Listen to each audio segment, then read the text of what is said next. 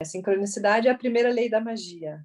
Então, assim, quando a gente entra em contato com a nossa natureza interna e a gente vai se harmonizando e se conectando mesmo com como que seria viver de uma forma saudável se a gente fosse ainda se a gente lembrasse ainda que somos animais. Olá, esse é o podcast História atrás da História.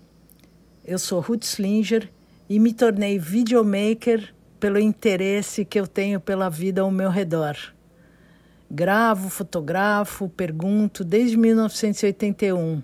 E nessa segunda temporada eu vou registrar a história atrás da história dos projetos geniais de pessoas únicas que estão fazendo da rede o meu deleite.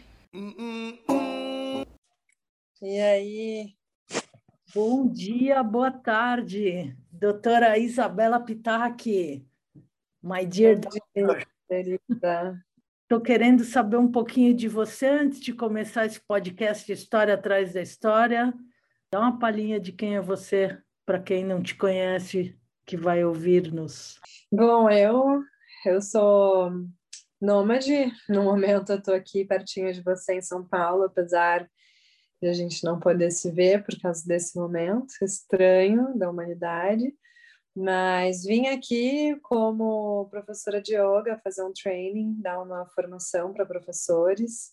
E saio dessa experiência também com novas percepções, né? Foi uma formação final de semana todo, todos de máscara, o ambiente todo adaptado, distanciamento e tudo mais, bem diferente, né, do que sempre é mas uma experiência para completar aí o, o currículo de experiências que é válido também. Mas, enfim, eu sou médica de formação, mas sempre acreditei numa abordagem holística desde antes de entrar na medicina. Já estudava formas de cura holística e o yoga sempre foi um caminho paralelo da medicina, assim como a música, a arte. E eu hoje em dia, depois de, bom, agora eu tenho é, 12, quase 12 anos, 11 anos e meio de formado, e nesses 11 anos eu fui entendendo como integrar tudo isso num coquetel próprio, e, e hoje em dia eu faço, trago no yoga essa mistura da medicina, então yoga terapia, trago também a astrologia como uma forma de autoconhecimento e todas as técnicas de medicina holística para complementar, não negando a, a medicina alopática. Então, vivo muito esse coquetel, tanto no yoga quanto na medicina.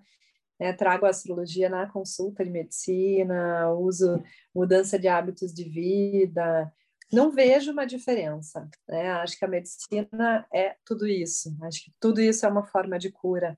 O autoconhecimento, a mudança de hábitos. Né? E aí, na medicina natural, a gente vai vendo que pequenas mudanças, assim como o horário do dia, o que comer, quando comer, né? o que praticar de exercício, que horas praticar, que horas acordar, tudo isso muda muito nosso sistema, nossa qualidade de vida. Então, eu integro tudo isso na medicina integrativa, mas também no yoga, e vivo essa verdade. Vivo isso, você sabe bem, né? Então, essa sou eu, um pouquinho. Então, e nós duas moramos na Bahia, você está mais nômade que eu, porque eu, eu vim para mais tempo aqui em São Paulo, e você nascido em Curitiba e realmente viajante do mundo, agora menos viajante um pouquinho, porque tem uma Ieva de um ano e pouquinho. Eu sei que você continua postando nas suas redes sobre o yoga, sobre a vida, mas fortemente a astrologia. Uhum. Tem, tem batido questões, né? E você é, atende as pessoas que querem, mas você dá esse você compartilha esse seu expertise. Você acha que passou a ser mais útil? Bom, eu realmente eu, eu senti, foi muito engraçado, sabe? Para ser bem sincera, eu, eu sempre falo, né, sobre a sincronicidade. Eu, assim, a sincronicidade é a primeira lei da magia. Então, assim, quando a gente entra em contato com a nossa natureza interna e a gente vai se harmonizando e se conectando mesmo com como que seria viver de uma forma saudável se a gente fosse ainda se a gente lembrasse ainda que somos animais, né, integrados à natureza.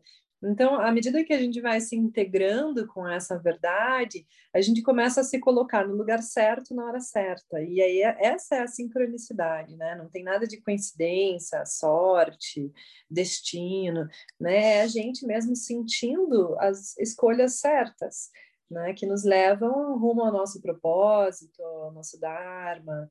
Então, é, eu vivo isso já há muito tempo, buscando trazer essa sincronicidade para minha vida. E realmente eu engravidei em junho de 2019, então a Eva nasceu 28 de fevereiro de 2020. E a maternidade, né, eu passei a minha gestação inteira viajando o mundo, né? Fui para Europa dar curso, fazer retiro em Damanhur, fui para a Índia lançar o filme que eu gravei no Festival Internacional de Goa, é, fui cinco meses, imagina, eu estava grávida de cinco meses. Hoje é impossível imaginar isso, uma gestante de cinco meses viajando para a Índia, né? Tá um caos pandêmico.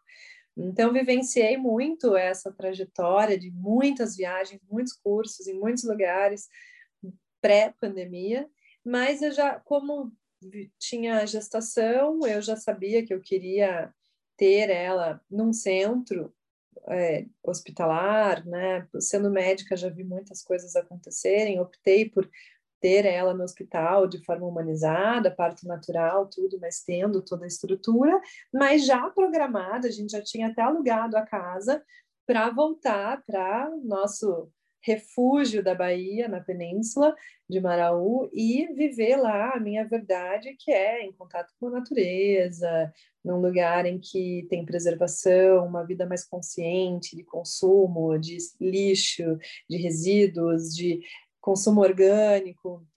Então, era isso que eu queria, e a gente já estava programado para uma vida mais conectada à natureza, retirada dos centros urbanos e muito online. Então, quando eu, antes de eu é, parir, antes de eu terminar a gestação, é, isso já há alguns anos, como eu viajava muito, eu ficava muito pouco tempo nos lugares que eu dou curso, a maior parte das consultas eram online, né, principalmente de astrologia mas às vezes até medicina integrativa para reorganizar a vida das pessoas, os hábitos. Muita gente faz consulta comigo quando não precisa estar doente, né? A pessoa está bem, mas quer ficar melhor ou quer manter aquele bem-estar. Então eu fazia online quando não precisa de exame físico. E aí é isso, quando deu, ela nasceu em uma semana depois que ela nasceu, as coisas já estavam bem diferentes. A maternidade seria outra coisa lá, digo a maternidade o hospital, né? Já não poderia entrar. Eu tive visita, minha família inteira me visitou. Ela nasceu, todas as mulheres da minha família pegaram ela no colo segundo dia de vida, é, coisas que hoje em dia já não é mais essa realidade, né? Então, eu vivenciei esse final pré-pandêmico e depois fui para o meio do mato, mas já estava com a minha vida toda, meu trabalho super online. E, e aí, depois que a pandemia começou, realmente, mas foi uma enxurrada de pessoas buscando a consulta de astrologia, porque buscando realmente uma resposta, uma, um direcionamento para reinventar as suas vidas conforme as mudanças que a pandemia trouxe, seja mudanças familiares, as crianças em casa, ou o trabalho que acabou de uma forma e precisa renascer de outra, mudança de cidade, enfim, né, todas as mudanças que a pandemia trouxe para as pessoas e com certeza busca para reencontrar um propósito de vida, como re renascer nesse pós, nesse peri-pandemia, foi uma busca imensa de consultas astrológicas. Então, eu achando que ia lá na minha licença maternidade, ficar quietinha lá no mato, cuidando da Eva, eu fiquei atendendo muito. Ficava com ela pendurada aqui no peito, amamentando e fazendo muita consulta online. E o que foi muito bom por um lado, outro por outro, eu realmente não tive essa licença maternidade, que não parei de trabalhar. E os cursos online também, que eu já estava lançando, eu gravei durante a gestação os cursos de astrologia, já fazendo uma plataforma lá na Hotmart de venda de cursos. Foi realmente muito sincrônico para mim, não mudou muito os meus planos, né? Pelo contrário, reforçou uma busca ali nesse dessa forma. E isso, o que me surpreendeu foi que acabou que agora, recentemente, é, a escola que eu trabalhava antes da gestação, que é a Premananda, me chamou porque é, esse mundo online cresceu até para o yoga. Né? Então eu estava, fazia lives, dava aulas de yoga, mas a formação de professores virou online também. Então foi assim uma expansão do mundo online de uma forma é, bem surpreendente. Eu mesma sempre tive algumas ressalvas com o mundo online, porque eu gosto muito da coisa real e tal, mas é, hoje em dia eu vejo um efeito sabe? A gente se realmente se conecta online. As pessoas que fazem mapa, a gente sente como que a gente tivesse se encontrado. E até a prática de yoga, a gente, eu dei o curso semipresencial online, eu em Itacaré, para pegar um sinal melhor, porque lá na península a gente não pode garantir a nossa internet. E com 108 pessoas online é, pelo Brasil. E foi maravilhoso, foi mágico, foi muito forte a egrégora. Então, é muito incrível essa esse novo tempo. Eu sinto né, lá em Damanhur, essa, essa comunidade holística espiritual que eu morei lá na Itália, é, eles falam muito de uma nova linha do tempo, né, em que algumas pessoas de um futuro reencarnaram nesse tempo de agora para nos ajudar a reforçar uma linha do tempo paralela para que a gente não acabe num futuro lá Blade Runner, Mad Max, né? Mas fortalecendo uma linha do tempo onde a gente tem um futuro de cura, de transformação da humanidade. E nesse nessa nova linha do tempo, uma, um dos marcos da nova era é a internet. Então eu acho assim que tudo isso vem também para um aspecto é, de a gente evoluir, de a gente ver novas formas de se conectar, talvez pensar mais localmente também, né, evitando o, é, os, os consumos excessivos, desperdícios, produção excessiva de lixo e tudo mais, né? Se a gente tiver mais pensando localmente, se a gente olhar para a nossa vida, né? Porque o que acontece é que com esse momento de pandemia, a gente tem que olhar para o que a gente vem fazendo, para as nossas velhas escolhas. E a internet realmente é uma saída para a gente reinventar as nossas, os nossos hábitos. Exponencializar e não, não esquecer de desligar o computador e conversar, e mesmo com máscara ainda, dar uns ois pela rua, ou pelas calçadas, ou pelas florestas, pelas praias. Isabela, eu que te conheço, que te segui nos seus hospitaizinhos, nos seus atendimentos presenciais é, maravilhosos, é, sei que você já falava da, da, da, astrologia e bem no começo da, da pandemia a gente teve um encontro presencial além de presencial, além do presencial depois nós tivemos um digital, né? E aí a gente tinha falado na possibilidade da, da expansão da consciência, do bom que iria ser, e depois a gente vê que a, a maioria dos humanos é, estão muito longe de, de né, mais da metade do mundo, não sei qual a, a, a porcentagem, é, é, tão injusto passar fome, estão pensando em coisas muito básicas, né? E a outra parte que podia já ter consciência ainda só parte dela que é legal, né? E alguns se esforçando.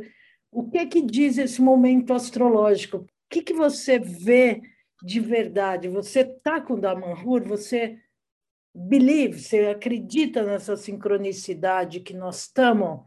Vamos surfar? Nós vamos ver isso acontecer? Olha, eu acho que eu sinto no meu coração que, que na nossa encarnação, eu, você, Isabela, Ruth, é, a gente ainda vai ver algumas transformações positivas nessa humanidade, nesse tempo. Mas eu também acredito que a gente, nossa encarnação, nossa geração, né, uma geração antes, depois, a que está vindo, a Eva, é, eu sinto que a gente faz parte de uma transição de eras.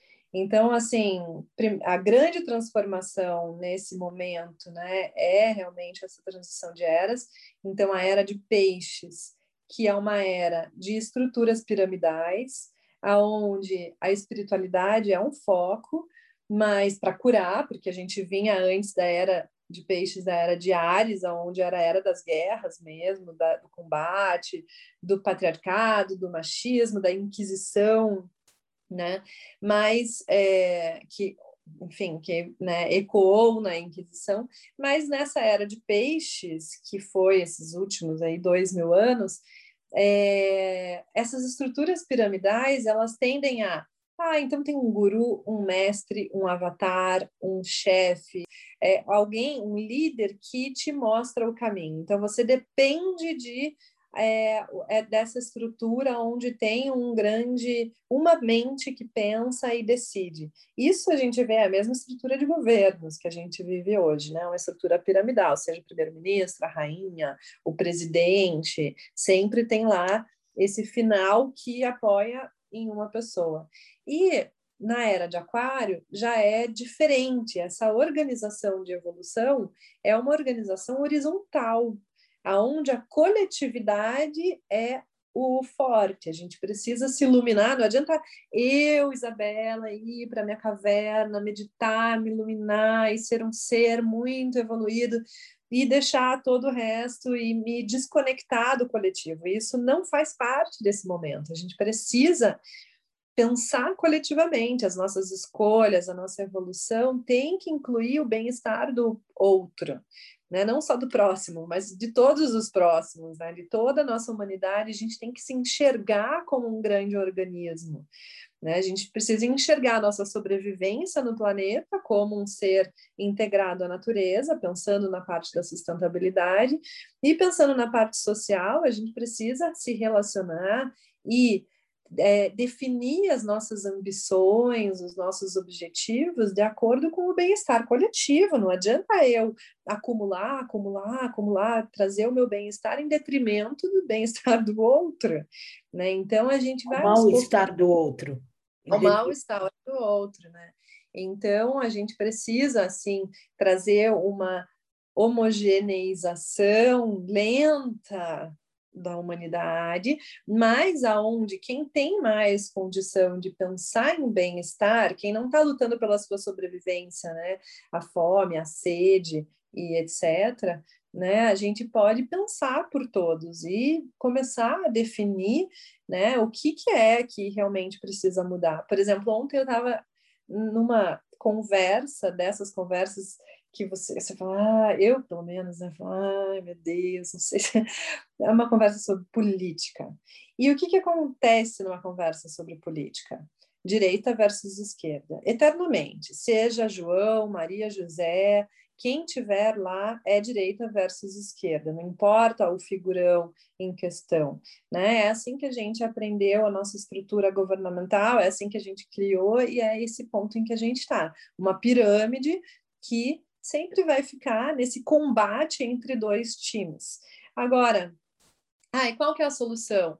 Ah, inventar um novo um novo figurão para entrar no lugar que não seja de esquerda nem direita, é o do meio, é de cima, é de baixo, é da frente, é do, da onde, como não vai não vai resolver.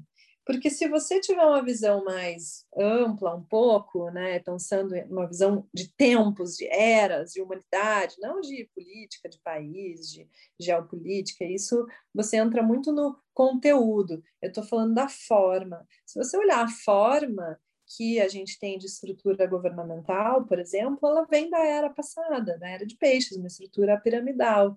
E isso já é fato que não vai funcionar nem numa comunidade, nem num país, nem numa religião, nem num, em escolas de yoga, em escolas de filosofia. Todos os mestres, gurus, avatares, presidentes, ministros, tudo isso vai cair, porque é uma estrutura que ruiu.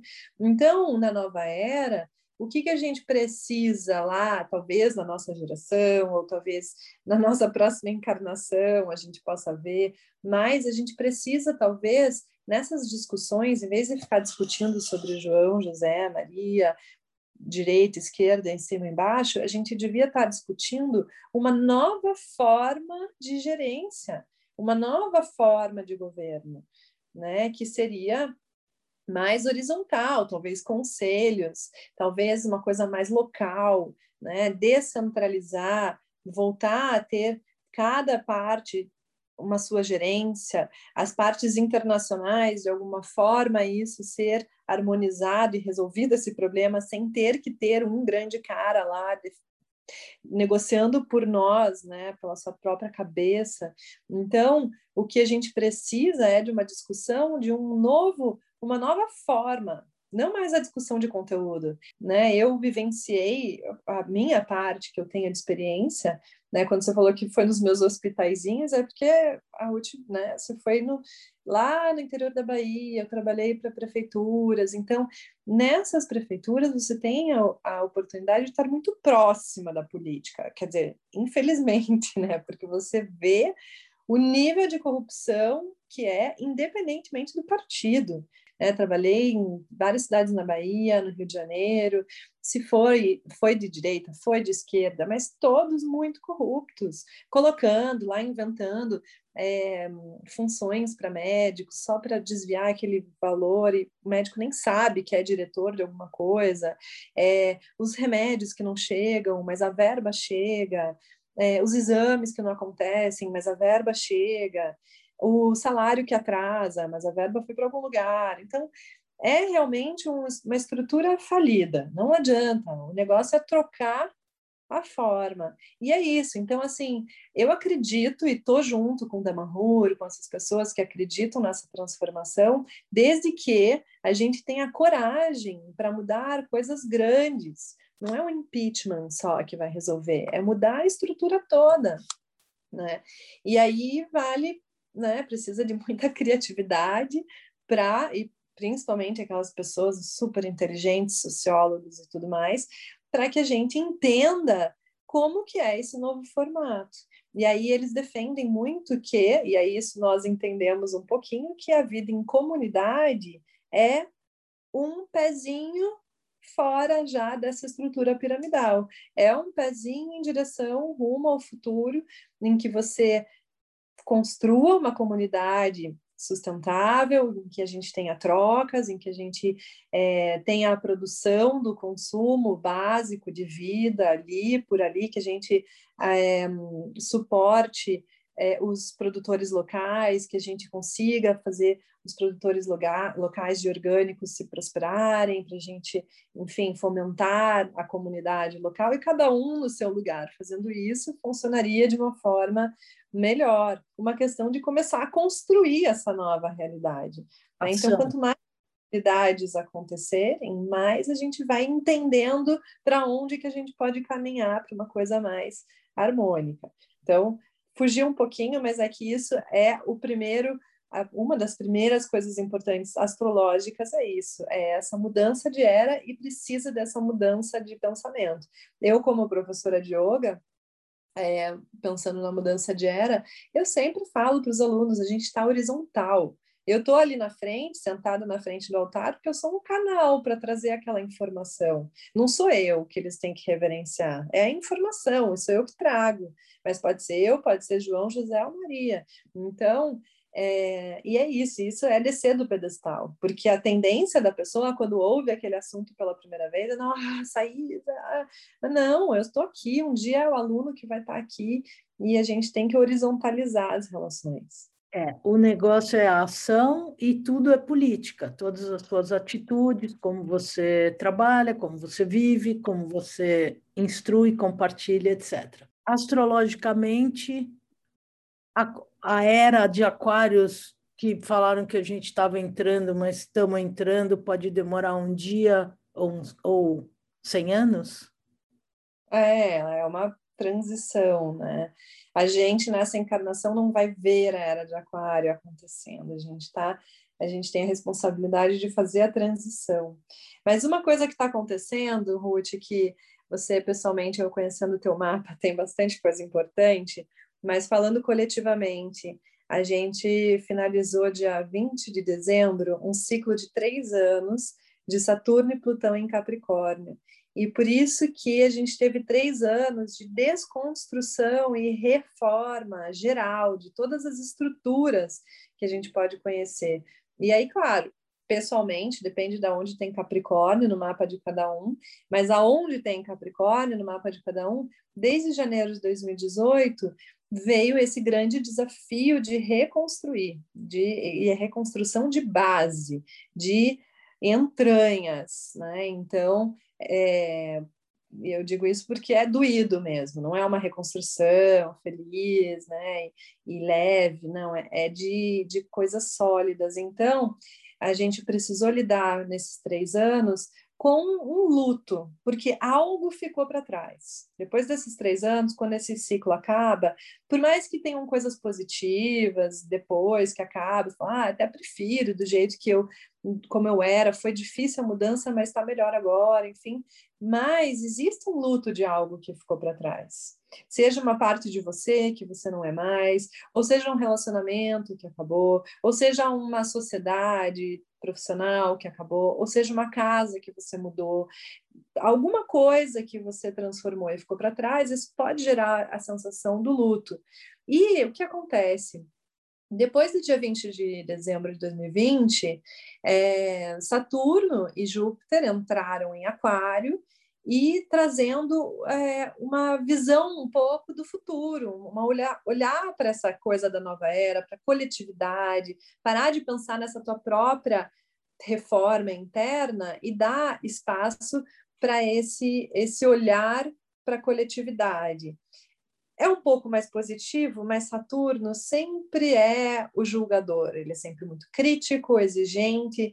Então, falando de coletividade, ele ainda está nos exigindo muita maturidade em relação ao coletivo. É isso que o, Saturno traz. Ele é um grande ancião crítico que faz a gente desenvolver a maturidade naquele assunto. E agora ele está mostrando para nós como que a gente tem que amadurecer em relação ao coletivo. E aí, Júpiter, que é o grande mestre, ele agora, dia 14, sexta-feira, entrou em Peixes, que é o signo da espiritualidade. Então, apesar de a gente estar em tempos muito densos, de falando de morte o tempo todo, sofrimento, desemprego, reformas de estruturas, a gente tem também uma abertura para um pensamento sobre a espiritualidade. Eu que trabalho nesse âmbito espiritual, vejo que é uma abertura muito grande, porque antigamente não se falava em áreas de espiritualidade como se fala hoje em dia, até dentro da cardiologia, tem uma nova diretriz na cardiologia brasileira falando sobre como os cardiologistas devem abordar a espiritualidade com seus pacientes, porque isso diminui o fator de risco para cardiopatia.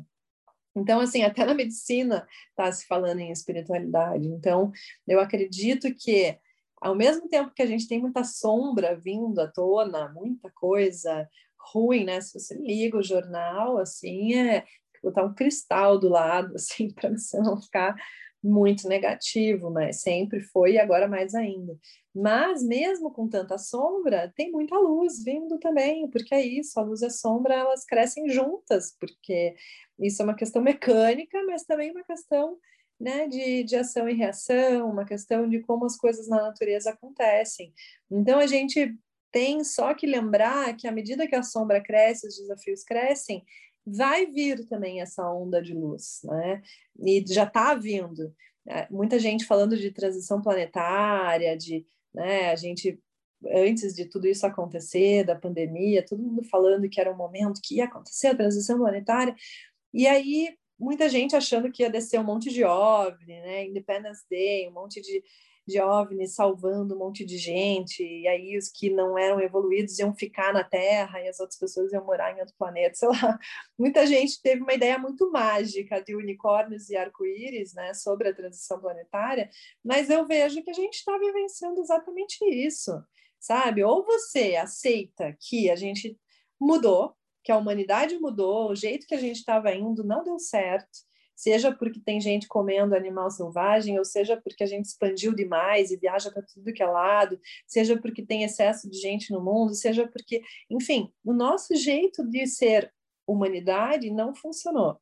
Então a gente precisa transformar isso, né? E aí você tem duas escolhas: ou se afundar em tristeza porque as coisas não são mais como eram antes, e luto e nostalgia, ou olhar e falar, bom, já que mudou, deixa eu ver então como que eu vou viver diferente, aonde que eu vou me adaptar nessa nova forma de viver, deixa eu ver o que eu estava fazendo que não estava me levando para um lugar de evolução. E mudar. E essas pessoas que têm essa flexibilidade, que é o que os eclipses estão falando, a gente tem agora um eclipse dia 26 de maio, que vai falar sobre essa adaptabilidade, flexibilidade, porque é o eclipse com a cabeça do dragão em gêmeos, a gente pode, a gente tem uma oportunidade agora de nos flexibilizar e adaptar essa nova realidade e ainda melhorar, achar uma forma ainda melhor de viver, né? Só que a gente não pode ficar apegado ao luto e à nostalgia de como era antes.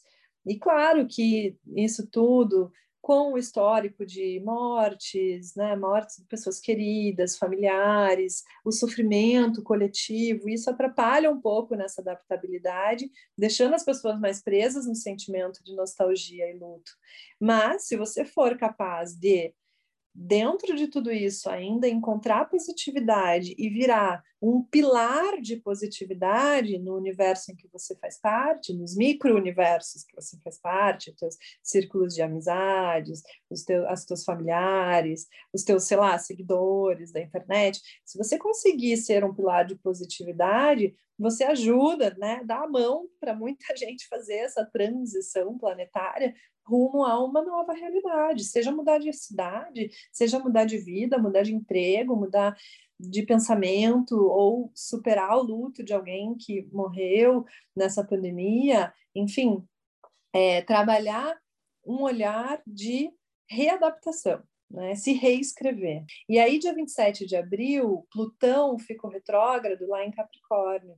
Então, tudo que talvez depois de dezembro você já estava assim, todo mundo já, ah, é, realmente, dá para adaptar, dá para melhorar, quem sabe as coisas melhoram, quem sabe não tem segunda onda no Brasil, quem sabe não sei o quê. A gente já estava com um pouco de esperança e de repente 27 de abril vem, Plutão fica retrógrado e abre uma caixinha de Pandora de velhos fantasmas que reaparecem, seja onde você tem Capricórnio no teu mapa, seja na tua própria identidade, se for o ascendente, seja na questão financeira, se for casa 2, seja na comunicação, relação com o irmão na casa 3, seja na tua casa, no teu lar, se for a casa 4, seja nos filhos, se for a casa 5, no trabalho, se for a casa 6, casamento, se for a casa 7, assim por diante, enfim, são 12 casas, mas Plutão está aí retrógrado trazendo essa essa abrindo de novo essa caixinha de Pandora, trazendo velhos fantasmas que talvez você achou que já tinha sido resolvido,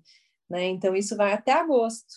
Aí depois de agosto, Plutão fica direto e aí as coisas voltam a melhorar. Então eu acredito, astrologicamente, eu posso te dizer que eu acreditaria que a partir de setembro as coisas podem ficar mais leves. E com mais soluções do que novos problemas. Então vamos ver, temos alguns mesezinhos aí para trabalhar nossa paciência. Doutora, e para Eva tem um mantra diário para te me despedir de você, agradecer? Tem, tem alguma coisa que você entoa no ouvido dela? Olha, tem um, não tem uma coisa que eu faça assim todos os dias, não mas é, a pediatra dela, que também é bem zen como eu, é, ela me deu essa dica de falar nos primeiros 45 minutos do sono, a gente absorve muitas informações que a gente ouve. Então, eu converso muito com ela sobre muitas coisas, né? Principalmente nesse momento que eu estou retornando ao meu trabalho e ela vivenciando isso. Se eu fosse dar um mantra para as pessoas repetirem nas, nas suas mentes, seria o Loka Samasta Sukhino Bhavantu. Que todos os seres sejam livres e felizes. Eu acho que essa é o mantra da nova era, né? trazendo a positividade para a coletividade. Graças. Bom te ver. Obrigada. Bom te ver também. Eu que agradeço. Muito obrigada pelo convite. Estamos conectadas. Sempre. Até já. Beijo, namastê. Você acabou de ouvir o História Atrás da História. Por hora, uma produção, edição e finalização por mim mesma, Ruth Slinger. Quem sabe um dia a equipe aumenta. Obrigada.